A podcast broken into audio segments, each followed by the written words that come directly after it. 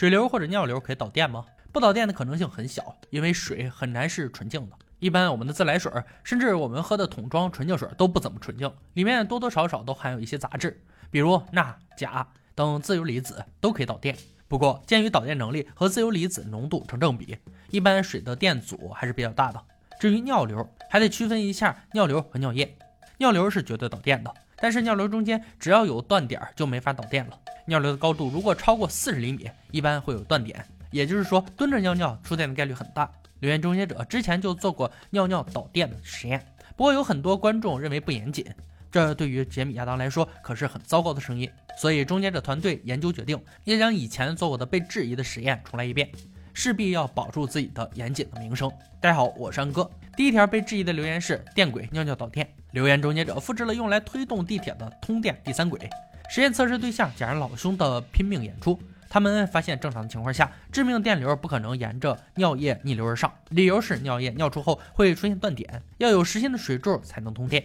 于是，很多不怕死的粉丝亲自尝试了一番，结果对着农场的电围栏小便时被电了。听到这个消息，终结者哭笑不得，当即决定再重新验证一次。这次索性直接模拟电围栏的装置，为了完美重现场景，围栏要弄成半边是菱形网，另一边是单条铁丝，将铁丝接上围栏通电器。通电后来一泡尿，看看是否会触电。当然，电流不会很大。通电器以很短促的脉冲产生微弱电流，不会一直通电。这让杰米稍微松了一口气。他可不想见证烧鸡的全过程。场景很快被制作出来。工作人员试了一下通电后的围栏，有电能用。亚当立即开始喝水存尿。没错，这次他要亲自上阵试电，来证明他们曾经所破解的留言就是留言。在医护人员肯定地告诉亚当，他的宝贝儿不会因此出现故障后，亚当果断拉开拉链开尿。这次的电压比之前那次实验更高。更重要的是，这回亚当靠得更近。还真的被电到了，但并无大碍。现场一阵哄笑后，终结者得出结论：原有的观点仍然不变，尿流是会导电，但如果站着朝电轨嘘嘘，那么高的距离肯定不会被电到了。如果真的有人为了被电去蹲在电轨上尿尿，那终结者也无话可说。毕竟好言相劝，该死的鬼嘛。接下来的金漆留言：全身涂满金漆时，必须留一块地方不上漆，皮肤才能呼吸。传言女星雪莉就因为全涂了，导致无法流汗，体温过高死亡。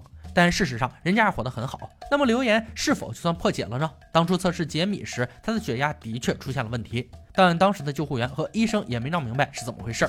解决办法很简单，杰米的血压异常，那亚当会吗？这次换成亚当来进行实验就好了。上次测试杰米的耳温，专家指出耳温不够正确，要测量核心温度才行，因此要测量肛温，也就是直肠温度。杰米很乐意给亚当准备润滑油，瞧这小金裤衩还挺性感。救护员需要亚当的基本生命特征和上期后的结果做对照，包括心跳、血压和体温。害羞的亚当躲进厕所，自己量了体温，刚好三十七度，大压一百二，小压八十，心跳每分钟五十七下，状态非常放松。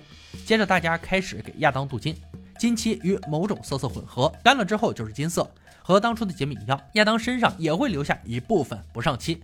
亮漆时，医护人员发现，之前杰米测试的结果可能与他的体质有关，包括现在杰米的血压也要比亚当的高。一个小时后，亚当的心跳、血压仍然毫无变化。接下来量体温，两位医护人员猜拳决定谁量。怎么看亚当的表情有点享受呢？测试结束，体温三十六点三度，血压、心跳都依旧正常，完全没有传说中的异常情况。近期留言破解，而且是第二次破解。下一条机炮弹留言：美国太空总署用大炮发射死机来测试飞机承受鸟击的能力。留言说，美国借大炮给英国测试高速列车，结果机炮弹穿过玻璃嵌在了座椅上。美国方面给出的解释是因为机没解冻。冷冻机是否比解冻机破坏力强呢？之前实验的结果是否。这次哥俩轻车熟路的造好了大炮，又要鸡飞狗跳一番了。冷冻机击中目标，打出零点三八米的深度。接下来是解冻机，零点六米。杰米发现穿透力似乎和个别泡沫有关，而飞机的状态。亚当相信实验结果足以解答留言，但杰米却认为还不够严谨。他们必须找到彻底解答留言的方法。接下来不用泡沫，改用玻璃片当做射击目标，看哪种炮弹击碎的玻璃片多，击碎的越多，穿透力越强。这次解冻机只打破了两块玻璃，而冷冻机不仅打破了玻璃，还在玻璃上穿出了一个大洞。不信邪的亚当又试了一次，结果没啥区别。看来这条留言确实不是假的。美国并没有忽悠英国，接下来是会消失的冰冻弹头，是暗杀阴谋论者和好莱坞制作人的偏好题材，把制作弹头的铅换成在体内融化的冰，杀人于无形之中。当初留言终结者测试时，枪膛的热气融化了射出枪管的冰，有人提出疑问。说问题在于他们的冰冻不当，这个实验的难处就在于让冰在模子里形成弹头，还要冰上几个小时，确保弹头的坚硬程度。想要达到这些条件，需要干冰、铝板、子弹和硅胶模具。射击目标则是用组织代替胶做成的头像。硅胶模具凝固后，用铅弹头和弹壳分开，火药倒回弹壳中，用蜡封口，接着将水倒进弹头形状的模具里，最后是冷却，把模具在冰上放一夜，道具完全搞定。这次弹头肯定比上次更坚固。来到靶场，做好准备。废话不说，直接开枪。没有兵击中目标，只有弹壳蜡和一些未燃烧的火药痕迹。至此，这条留言彻底被终结。进行下一项实验，手机引爆加油站。上次实验把亚当的毛发烧焦，最后得出结论是打电话不会引爆加油站。多数加油站火灾都是由静电火花引起，但即便是这样，仍然还是有许多争议。人们认为终结者太早排除留言的某种可能性，没抓对手机产生大量电磁波的时机。这次手机天线接触金属会产生火花。第三，有些手机电池会短路引发爆炸，这些言论能不能站得住脚？试试便知道。测试第一个争议很简单，只要用磁场测定器测试手机产生的最大电波就行。可以看到，拨号和接听两个瞬间电波高达九十七，而首次测试时没有错过这两个点。第一个争论破解，二号争议让天线靠近金属。杰米不敢大意，穿上了防护服。他可不想像亚当一样被烧。重新启用充满汽油的爆破室，把手机放进去，让天线靠近金属。结果什么都没有发生。即便是刮掉天线上的绝缘体也一样，天线理论也被破解。最后希望全在电池短路上了。对于留言终结者来说，艺术就是爆炸，没什么场面比爆炸更过瘾。他们也乐得看见手机引发爆炸，理论被推翻什么的完全不重要。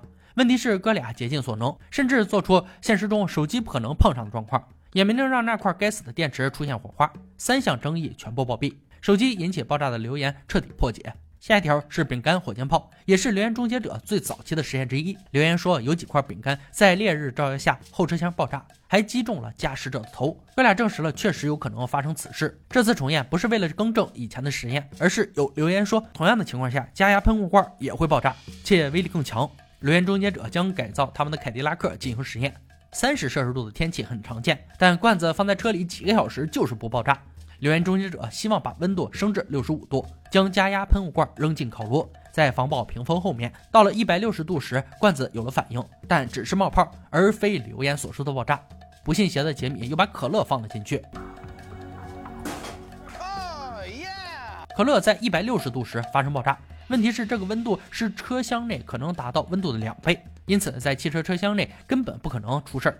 留言破解，继续下一条让人浮想联翩的留言：高空爆炸的义乳，装有硅胶的女人搭乘飞机，飞机越飞越高，义乳越来越大，砰，爆了！留言终结者用真空舱模拟高空破解了留言，但有些愤怒的观众指出，留言有一种可能他们根本没有探讨，那就是充气胸罩。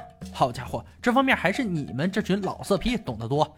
行，既然都提出来了，那就得实验一下。熟练的做好真空舱，航空高度表能显示压力下降时的模拟高度，防爆屏风能保护大家不受内衣伤害。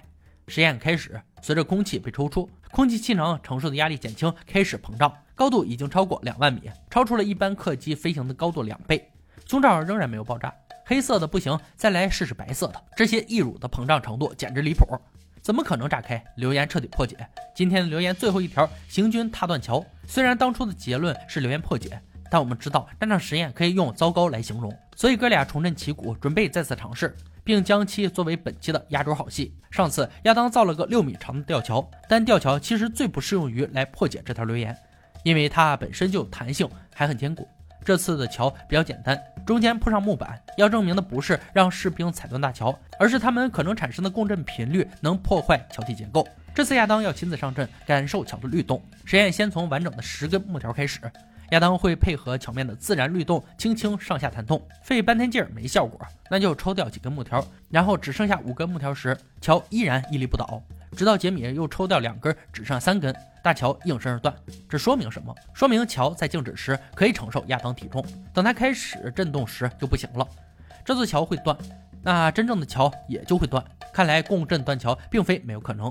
本期留言终结者用亲身实验二次证明：朝着电轨站着尿尿不会导电，离得太近有可能；满身涂满金漆不会导致皮肤无法呼吸而亡；冰冻机炮弹的穿透力大于解冻机的炮弹；杀人于无形的冰子弹并不存在；普通操作手机引爆加油站不可能；加压喷雾不会在车内因过热而爆炸，一如也不会因为飞行过高而爆炸。行军踏桥倒是真的有可能发生，只不过条件非常苛刻。今天的留言挑战到这里就落下帷幕了。小伙伴们，如果听过有趣且可信的留言，欢迎在评论区留言讨论。欢迎大家关注安哥，我们下期再见。